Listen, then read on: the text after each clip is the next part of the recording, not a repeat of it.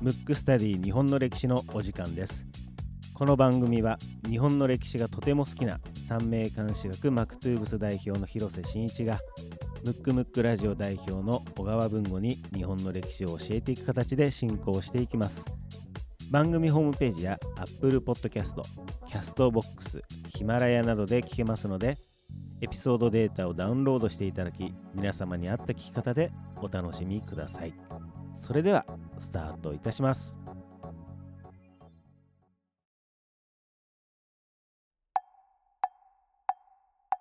むくむくラジオだべ。むくむくラジオだべ。むくむくラジオだべ。ムックスタディ日本の歴史。第14回目。はい、14回目。はい。はい。あのーまたまた前回も言ったかもしれませんが、はい。数字が数字が伸びに伸びてるという。伸びに伸びてる。本当にあねの、ムクムクラジオで1位に一、番組内では1位1位になってるっていう、まあありがたいんですけどね、はい。あのこれ聞いてる方で、あのー僕ら知りたいのは誰が聞いてるのかと ね、どの層が どの層が聞いてんのか。聞いてるのかということで、あのお手数おかけしますが、はい。あの私何歳で何をしてますとかうん。あのメッセージいただけると、あと、どのね、時代の、まあ、または人物、どの人をやってほしいとか、うん、まあ、ありましたらね、はいぜひぜひ言ってほしいはい、なメッセージが欲と思います。しいなと思います。はい。ということで、えー今回のテーマですテねはい。えー鎌倉。またね、あの、まあ、前回武士だったと思うんですけど。武、士についてでしたね。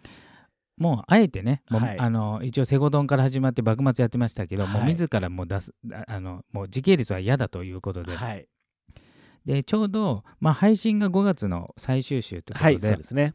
なので、6月といえば、はい。鎌倉じゃないかと、勝手に思って、はい倉い時期じゃないかと、うん僕はもうそれがよくわかんないんですけどね。なんか紫陽花寺とか、はい。いろいろちょっとあるので、はい、ちょっと鎌倉をテテーマというか、はい。鎌倉にちなんだはい、話をしようかなと。はい、おうん。願いします。僕ね、ちなみにうん。鎌倉情報は全くない。全くない。なるほど。はい、じゃあその全くない人向けにもねちょっと話してみたいと思うんですけど、はい、まず鎌倉といえばまあ鎌倉幕府ははい、はさすがに知ってます。うん。はい、であれもうちらが習った時いい国作ろう鎌鎌倉倉幕府ですね。今変わったのはこれ有名な最近有名な話になります。すね。はい、なん、なんた、なんてあのね言うんですかね。1185だほからちょっと7年早まっう。て、うん。まあちょっとあのいい国は征夷大将軍っていう、将軍に任命された時なんだけど、その前から実質もう支配してたってことで、まあ1185年じゃないかっていううんことになったんですよ。うん。であの鎌倉幕府自体作ったのが源頼朝っていうね、人が。で実はあのじゃあ鎌倉幕府って、はい、えー多分、うん結構続いたと思うんですよ。ちょっとねうる覚えなんであれなんですけどあの、まあ、100年以上は続いたと思うんですけどじゃあ源の頼朝のはい、要するに源の血筋うん、何代まで続いたか分かる？全くわかんないですね。なんと3代。うん。しん？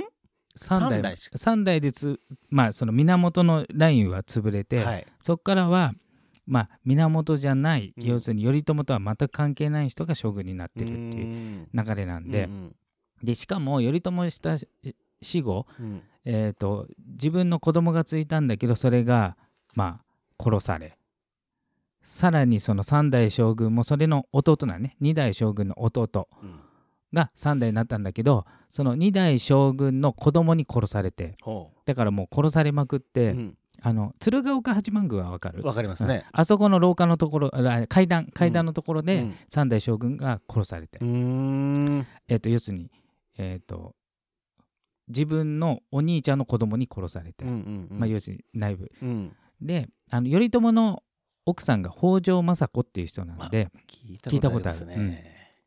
そっから北条家が実質権力を握るってことになったのね。うんうんで北条家は出権という職について実質力を持ってて自分は将軍にはならずに、うん。将軍をまあ京都とかいろんなこう公家のところから飾りで持ってきてうん。支配するってことになってた、なのでそっからは北条氏っていうのが実質鎌倉をこう支配してるっていう状態になってるんですよ。はい。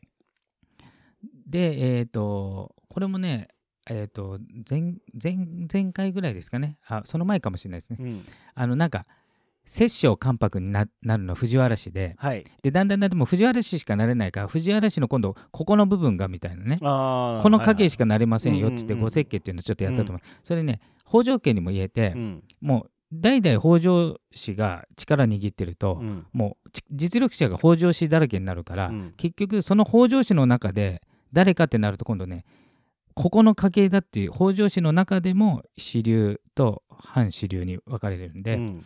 徳宗っていうのね。で徳宗家っていうのが支配してる。うんうんで、えー、と鎌倉時代にいろんな、まあ、武士の時代なんです、うん。なんだけどあの仏教も盛んになって、うん。新しい仏教。新しい仏教。今までの、まあ、ちょっと前に、えー例えば空海とか最澄とかが真言宗とか、うん天台宗とか持ってきてその時鎌倉時代こう仏教がこう流行って浄土宗とか浄土真宗まあ今にもある、うん。そういったもの。その中に禅。うん。禅寺、うんううんん。禅っていうのもその時にう流行るん。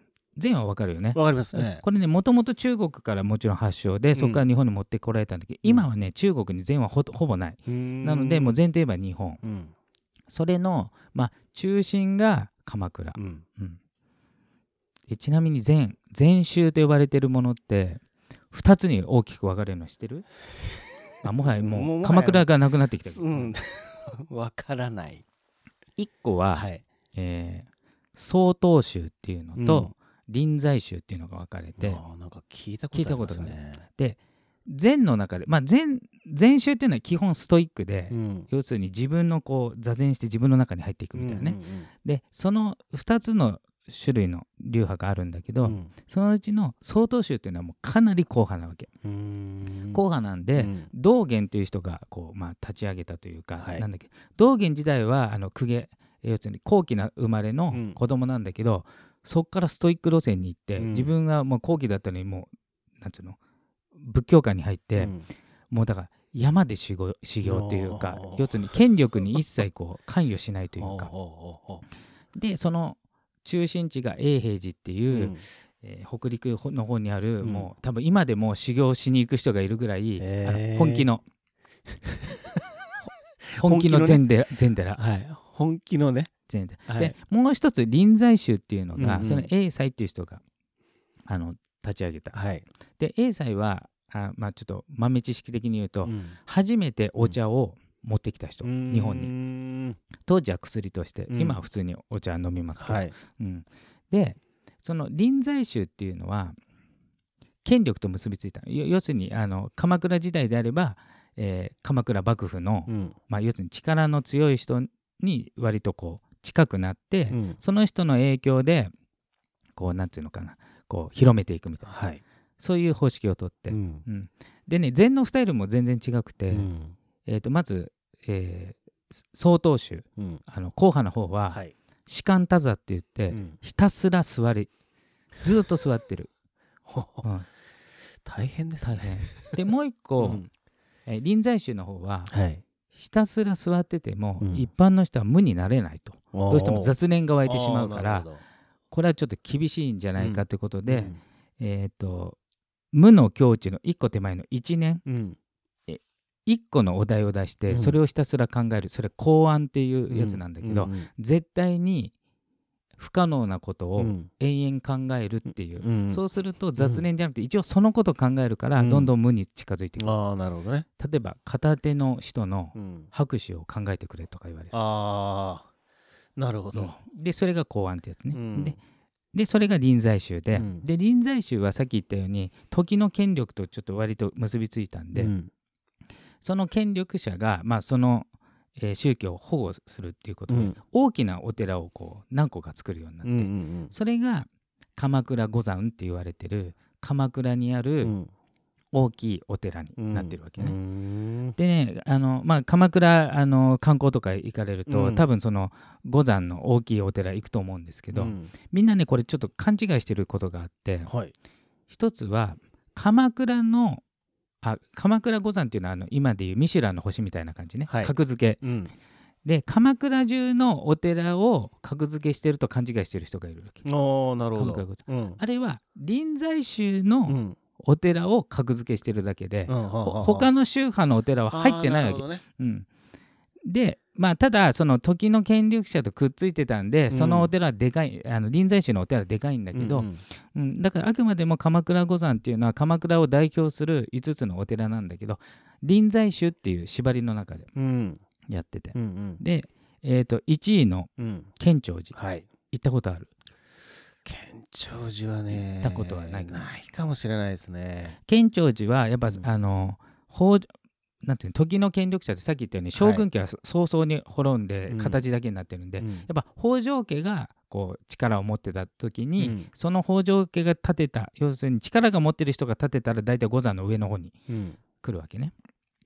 で北条時頼っていう人が作ったのが建長寺これが鎌倉五山の第一位、うん。で有名なのがねあのお庭。日本庭園のうん最高傑作があるんであのぜひ見に行って。わかりました。でね庭はね大きく分けて日本の庭って2つあるのよ、うん。あの2つっていうかね2種類。あ二種類あるんですね。で初期の頃は、うん。なんかこう池があって、うん。なんかこう木木が松とかいろいろ植わってて、うん。すごくなんかなんつうのいろんなものがあるのはい。でだんだんこれ進んでいくと、ん。どんどん質素なのがいいってことでうん。枯山水って言って、うん。石だけのお庭になってくる、うんうん。なので鎌倉五山の建長寺1位の建長寺はその初期の段階の結構いろんなものがある庭として有名なんで、うん。ぜひあの6月鎌倉に行ったら行かれると。いいですね。でで少し力が弱まった時うん。にできたのが五山の2位の、えー円覚寺、はい。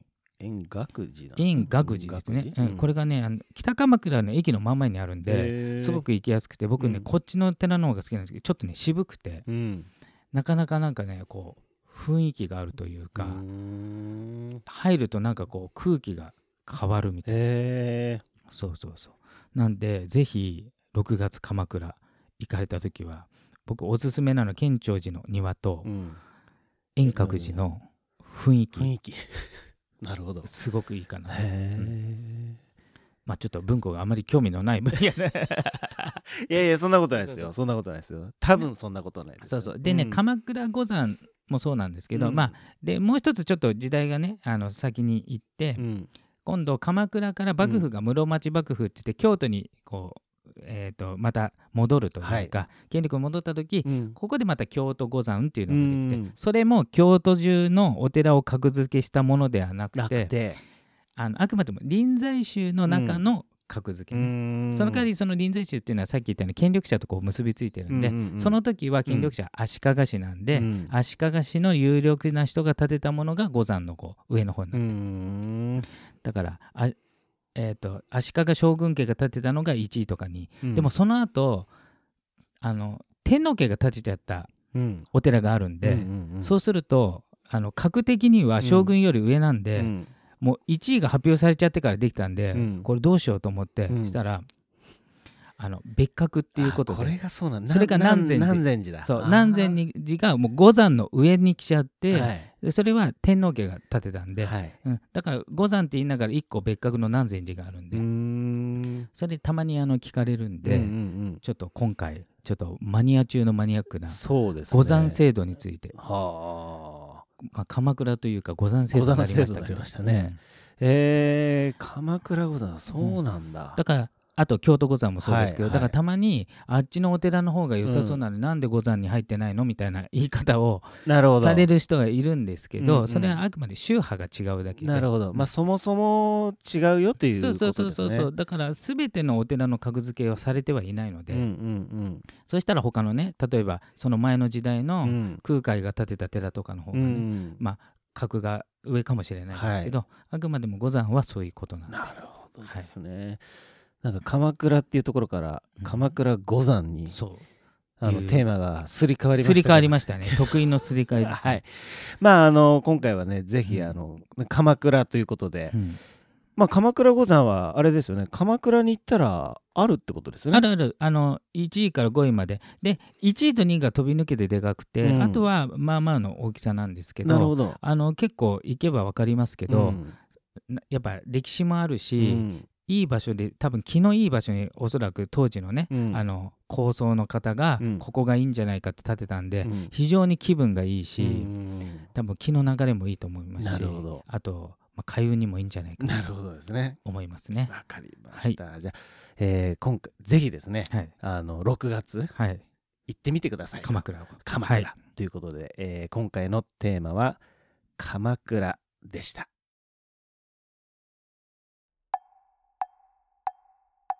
むくむくラジオだべ。むくむくラジオだべ。むくむくラジオだべ。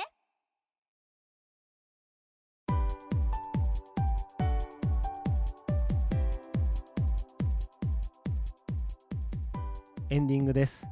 このような形でムックスタディ日本の歴史お送りしていきますのでこの人物を聞きたいというリクエストがあれば番組ホームページの方よりよろしくお願いいたします。